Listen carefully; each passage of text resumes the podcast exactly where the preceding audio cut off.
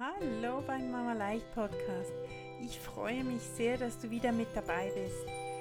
Hier gibt es jede Woche einen kurzen Impuls dazu, wie du dir dein Mama-Leben leichter machen kannst. Für Mütter, die gerne mehr Verbundenheit mit ihrer Familie erleben möchten, mit mehr Liebe, Freude und ohne sich selbst dabei völlig zu erschöpfen. Mein Name ist Conny.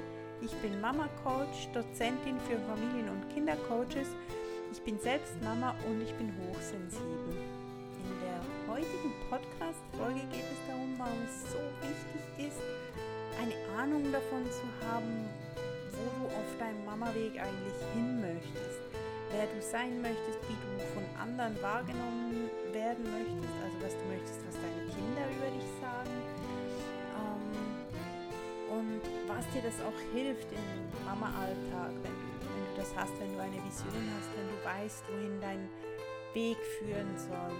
So sagt ein sehr bekanntes Zitat, wer das Ziel nicht kennt, wird den Weg nicht finden. Ich wünsche dir ganz viel Erfolg dabei, deinen Weg zu finden.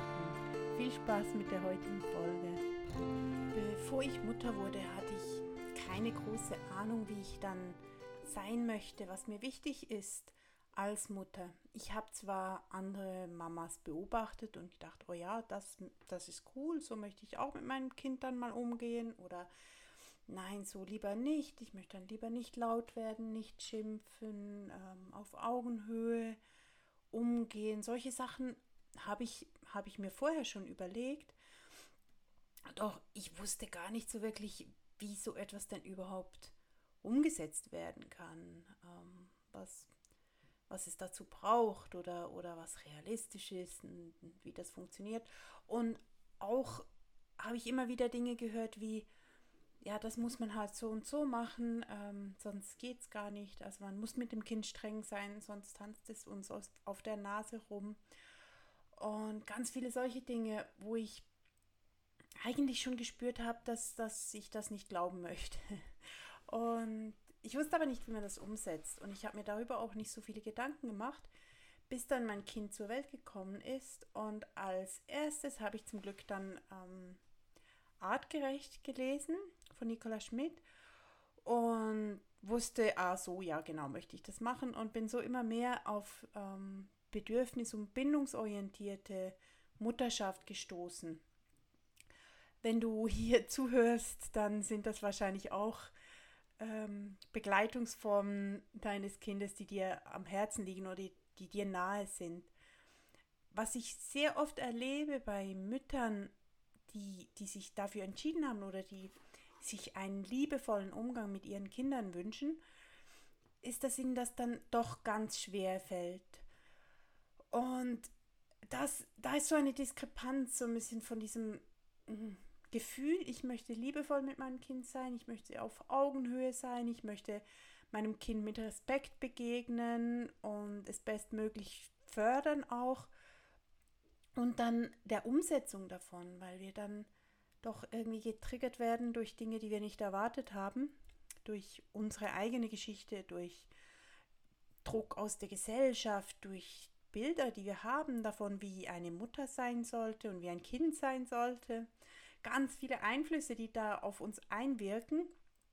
Und da wird es schwierig, dann schwingen wir da irgendwo hin und her zwischen getriggert sein, wütend werden, ähm, denken, das darf man nicht oder was, was glauben denn die anderen über mich, wenn mein Kind hier schreiend durch die Gegend läuft oder sich im Einkaufszentrum auf den Boden wirft und ich mich dazusetze und einfach da bin.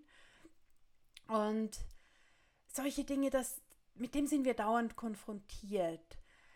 Und ich glaube, wir machen uns das Leben als Mütter unglaublich viel leichter, wenn wir wissen, wie wir denn sein möchten als Mutter.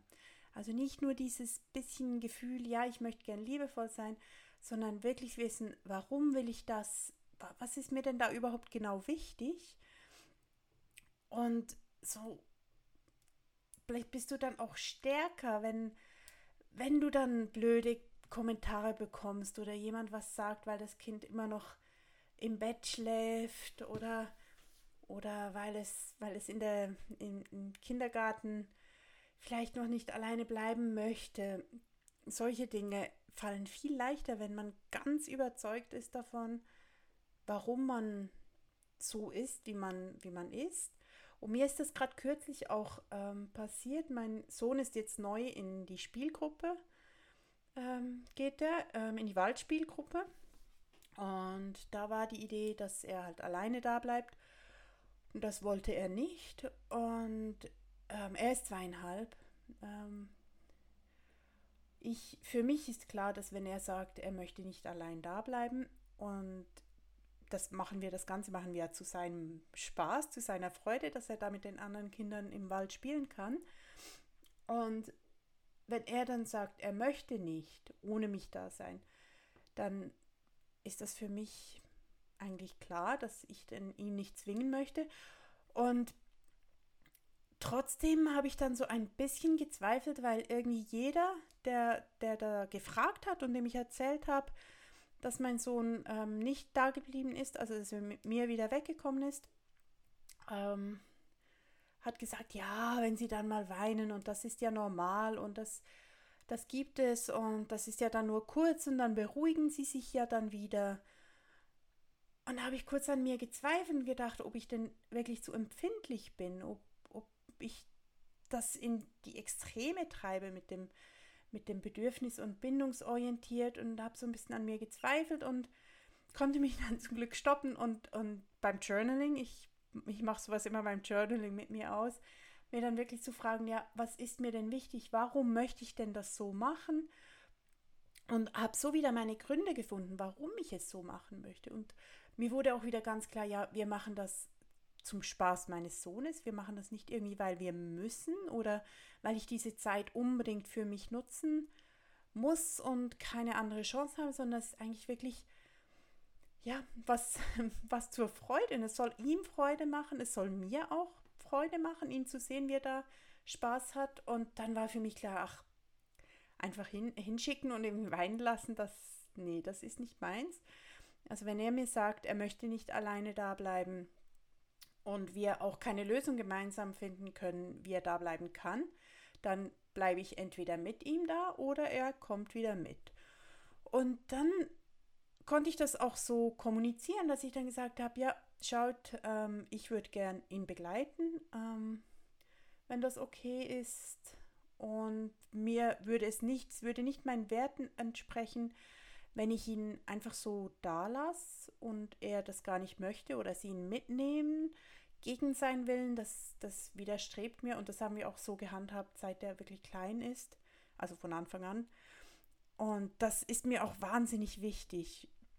Und ich denke, das hängt bei mir sicher auch mit dem Hochsensiblen zusammen, dass ich da vielleicht eine weniger höhere Toleranz habe als andere oder dass halt sowieso jedem auch seine Entscheidung, wie er Dinge handhaben möchte, wie sie Dinge handhaben möchte. Und wichtig ist zu wissen, warum tue ich das denn? Und was ich gemacht habe beim Journaling, ich habe mich gefragt nach meinen Werten. Was sind meine Werte? Wieder mal über die Bücher nochmal schauen. Ähm, war schon eine Weile her, dass ich meine Werte wirklich angeschaut habe. Geschaut, was sind meine Werte, was ist mir wirklich wichtig und auch zu schauen, wenn ich ihn nun da lassen würde, welche Werte würden dadurch verletzt werden oder welche Werte kann ich dadurch ähm, in meinen Alltag auch integrieren, dadurch, dass ich mich für ihn einsetze und sage, okay, so machen wir das, ähm, so stimmt das für mich und so stimmt das für ihn. Und dann habe ich auch überlegt, was für eine Mama möchte ich sein. Das ist etwas, was ich ganz, ganz wichtig finde, ähm, was ich im Coaching auch oft mache, denn viele der Mütter, die zu mir ins persönliche Coaching kommen, die haben sich das gar noch nicht so wirklich überlegt. Dass sie sagen, ja, ich möchte freundlich sein, ich möchte liebevoll sein. Doch so richtig in die Tiefe überlegt haben sie es sich nicht. Auch nicht warum oder auch, was habe ich denn in meiner Kindheit erlebt und wie möchte ich wahrgenommen werden von meiner Familie, wie sollen mich meine Kinder sehen solche Fragen sich wieder mal zu stellen. Und dafür ist Journaling unglaublich cool. Mir gelingt es beim Schreiben so toll mit meinem Unterbewusstsein oder anderen Bewusstsein in Kontakt zu kommen, welches, wenn ich einfach so überlege oder auch mit jemandem rede, nicht aktiv ist oder der Zugang nicht so aktiv ist. Wenn ich aber schreibe, dann komme ich in Kontakt mit diesem Unterbewusstsein und finde da ganz viele tolle Dinge, die mir sonst nicht so zugänglich sind. Also natürlich geht es auch anders, zum Beispiel beim Meditieren oder es gibt auch ganz viele Techniken, auch Hypnose oder es gibt ganz viele Dinge, die angeboten werden, wo das auch möglich ist. Ich finde, Journaling entspricht mir. Ich finde, es ist für jeden, der gerne schreibt, ist Journaling eine mega coole Möglichkeit, das zu tun. Und genau darum habe ich auch eine Community gegründet, die heißt Kraftort. Und dort schreiben wir zusammen. Wir schreiben jede Woche über ähm, ein bestimmtes Thema. Es gibt Monatsthemen und dann jede Woche dazu Fragen und Vorlagen auch, um diese Fragen dann zu beantworten in einem Journal. Und wir können uns dazu auch austauschen und herausfinden, was sind Werte, was sind Bedürfnisse und auch um beispielsweise innere Stärke war jetzt ein Thema im Juli und August, äh, wie man die innere Stärke erhöhen kann, die Resilienz erhöhen kann. Also schau dir das mal an, du findest den Link zu, zum Kraftort findest du in den Show Notes. Und ansonsten wünsche ich dir viel Erfolg beim Finden deiner Vision. Ich wünsche dir eine gute Woche. Bis nächstes Mal. Mach's gut. Tschüss.